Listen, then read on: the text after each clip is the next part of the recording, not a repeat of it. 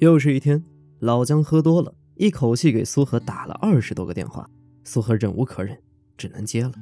老姜说：“你来，我给你写信息。”苏荷在那头没有说话。老姜继续说：“苏荷，我认识的导演多，我给他们推荐。”苏荷还是没有说话。老姜接着说：“苏荷，你是不是不信我？”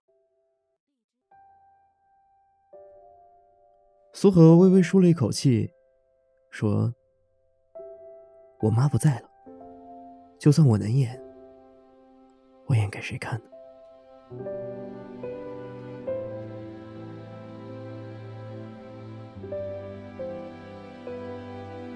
原来苏荷没有告诉老姜，当时他母亲已经病重，等的就是苏荷那场戏，结果戏没了，人也没了。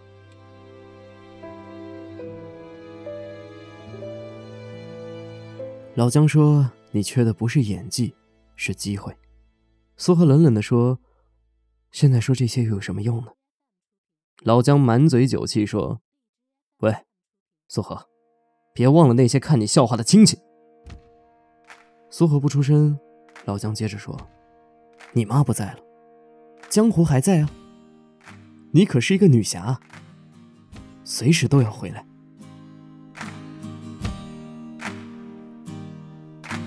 没多久，老姜和苏荷走到了一块儿。老姜逼着苏荷减肥，每天督促她塑身，早起陪她跑步，晚上监督她少吃。几个月下来，苏荷瘦了二十多斤，和之前我们看到的那个苏荷简直判若两人。苏荷甚至比以前更努力。老姜写了句，他就在家对着镜子念，拿手机录下来，自己听不下去就从头再来。老姜都看在眼里，心里很不是滋味。苏荷问老姜自己演的如何，老姜说好，真的是好。苏荷为了瘦小腿，用保鲜膜绑了一个月，最后都弄得苏荷身上都过敏了。老姜说：“苏荷，你太拼了。”苏荷说：“你不总说我是女侠吗？哪个女侠不都是这样拼出来的吗？”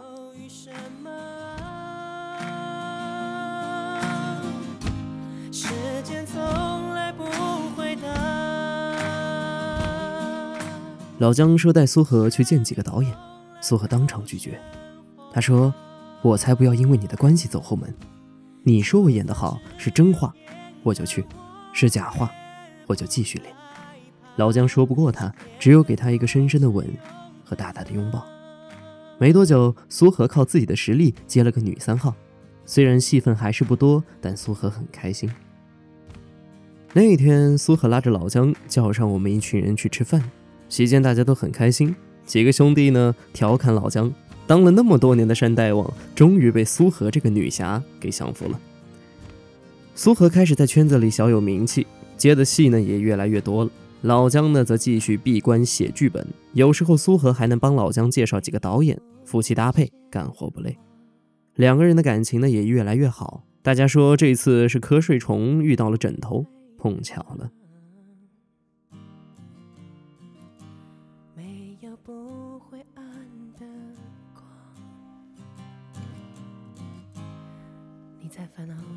但是娱乐圈呢，就是人红是非多，很快就有人说苏荷是靠老姜上的位，开始在背后诋毁苏荷，说当今谁有点献身精神呢，都能红。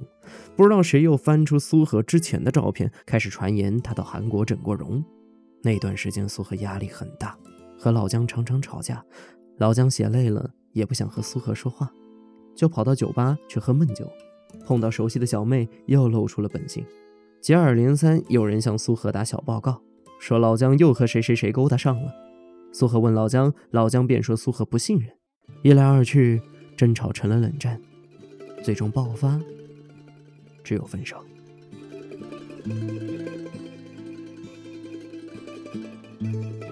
苏荷一走，老姜就像中了邪一样，一个字也写不出来了。每天打开电脑发着呆，写了几行，又回头全部删掉。来来去去写了不到一百字，眼看就要交剧本了，他还一个字都没写。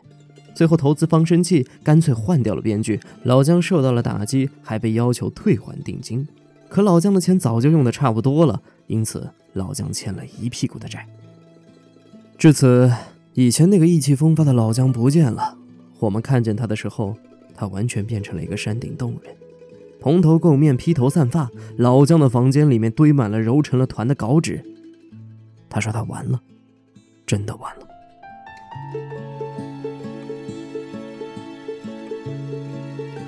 我们赶紧联系到苏荷，当时苏荷不在上海，正在蒙古拍戏，信号不好，没听清我们在说什么，只听到老姜完了，完了，就立马从蒙古飞回来。苏荷去敲门，老姜没开，他以为老姜为情自杀了，掏出钥匙开了门，结果老姜和一个小姑娘正躺在床上呢。苏荷红着脸又红着眼，摔了门，快步下了楼。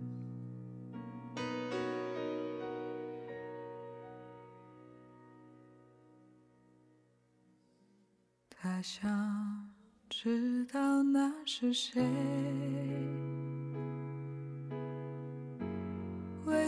总沉默寡言？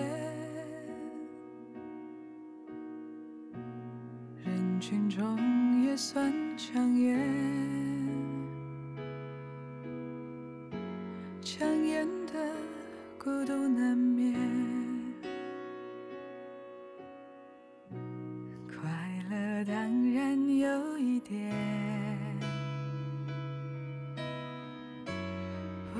寂寞更强烈，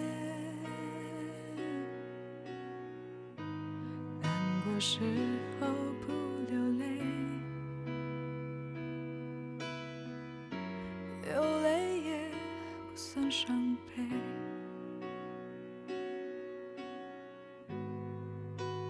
天真以为是他的独特品味，殊不知是。难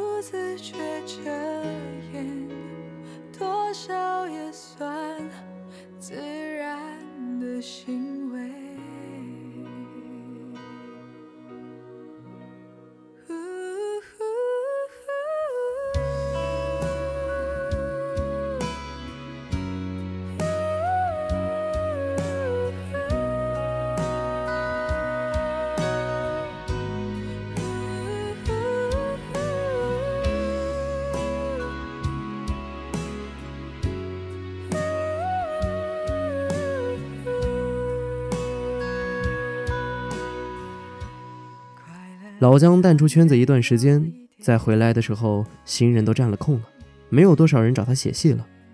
那段时间，老姜穷困潦倒，成了我们哥儿几个请他吃喝嫖赌。老姜叹气说：“唉，出来混，都是要还的呀。”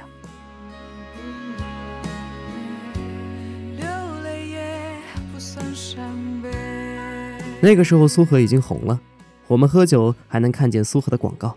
老姜看着电视里的苏荷，嘴上不说，可眼里都是泪。老姜说：“谁他娘能想到，原来那个小胖妞现在居然在拍减肥茶的广告。”几天之后，老姜接到一个导演的电话，说看了他之前的本子，想和他谈谈合作的事儿。老姜盛装打扮到了饭店，对方才说，是苏荷介绍的，苏荷是他们下部戏的女主角。签完合同的那个下午，老姜坐在咖啡厅里，望着窗外，心里空荡荡的一片。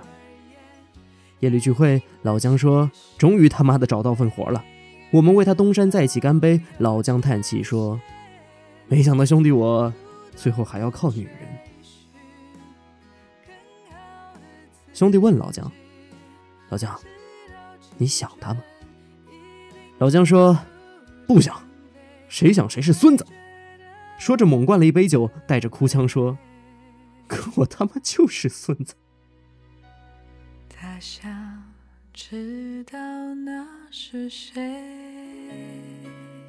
老姜永远不胜酒力，生活永远不能自理。他倒在路边，我们给苏荷打了个电话。苏荷过来的时候，我们就自动撤退了。苏荷把老姜塞到了自己的车里，怕老姜冷，又开了暖气。老姜在后面哭，叫着苏荷的名字。苏荷假装听不到，眼泪却都滴在了方向盘上。苏荷把老姜送回了家。老姜抓着苏荷的手说：“苏荷，锁没换，你随时都可以回来。”苏荷迟疑了两秒，还是把手抽了回来。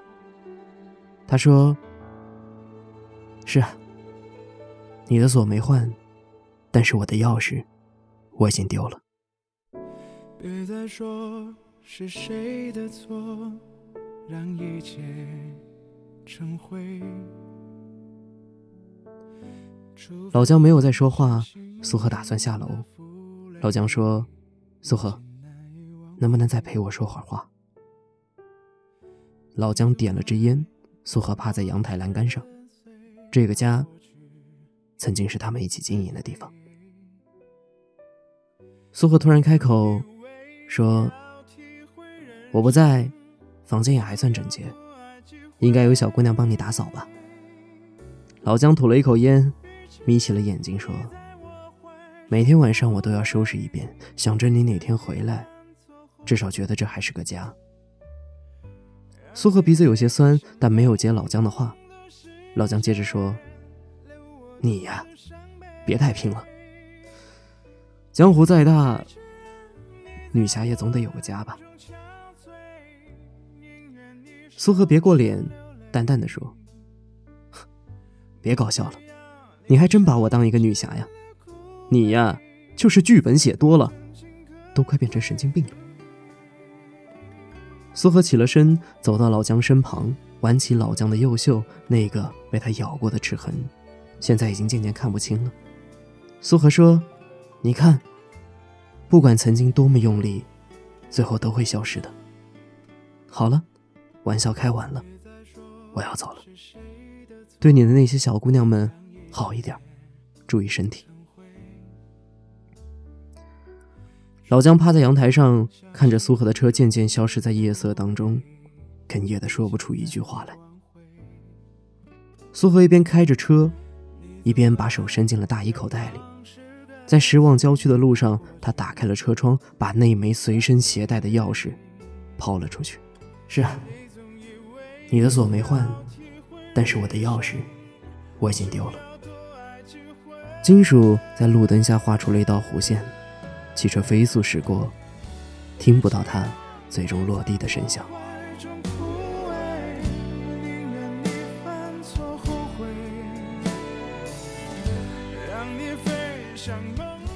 爱这回事儿，不过是两个人在兵荒马乱当中的相濡以沫，能够共苦的人，往往等到难关已经过去，却无法同甘。你以为你爱上了一个人，其实……只是爱上了那个拔刀亮剑的江湖，和那段彼此磨砺的岁月。与